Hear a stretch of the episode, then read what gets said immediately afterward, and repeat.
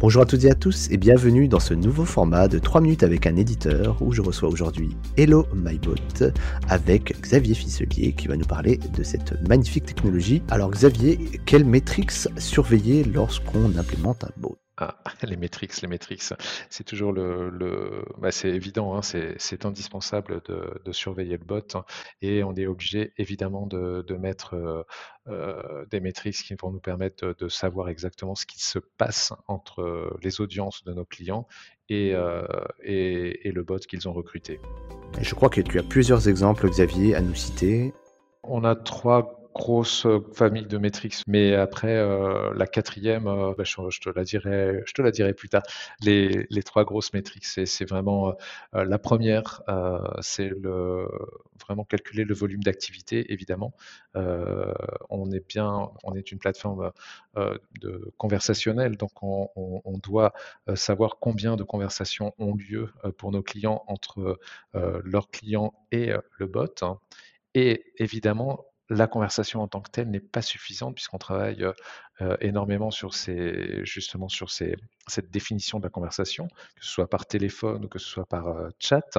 Et à ce moment-là, la conversation a plusieurs échanges, enfin du moins plusieurs messages, hein, et il faut, il faut évidemment suivre le nombre d'interactions pour savoir si bah voilà, il y a un très grand nombre d'interactions, un petit nombre d'interactions, et, et, à quel niveau se situe notre bot sur, sur, ce, sur ce sujet. Donc le volume d'activité est défini par le nombre de conversations et d'interactions.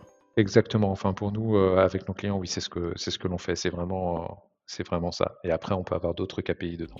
Très bien. Et du coup, le deuxième bah, c'est le, volume de réponses que, l'on a pu apporter. Hein. c'est, ce qu'on peut appeler le tracking des conversations. C'est être bien sûr que les réponses euh, euh, ont été données et que ces données, bah, que ces réponses sont les bonnes, sont les bonnes réponses à notre client. Donc c'est, c'est pas toujours évident. Donc c'est, un, c'est une des métriques très importantes à suivre tout au long de la vie euh, du bot. Nous, quand on accompagne nos clients au fur et à mesure des mois avec lesquels on travaille, euh, avec ces clients. on essaye de, voir euh, s'il y a des, points d'amélioration ou s'il y a même des fois euh, des points qui se sont, entre guillemets, peut-être détériorés avec le temps puisqu'on ne répond plus exactement à ce qu'ils souhaitaient.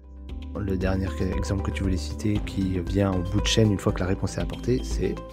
Bah, le CSAT et le NPS, hein, c'est la satisfaction client, savoir si oui ou non on lui a donné la bonne, la bonne réponse. Et évidemment, le NPS, alors tout le monde ne, les utilise pas. Nous, on aime bien euh, les mettre, mais euh, de calculer, ben voilà, si, euh, si, on recommanderait cette conversation à quelqu'un d'autre. Sachant quand même qu'il faut savoir qu'il y a aussi une partie des audiences, quand ils ont leur réponse, ben, ils quittent le bot. Hein. ils ne prennent pas le temps de, dire si oui ou non ils ont aimé ou si on leur a répondu. S'ils ont la réponse, il y a des gens qui s'en vont directement quand même. Et enfin, quelque chose de très important, Xavier, le numéro 4, qui est un peu le petit bonus en termes de métriques.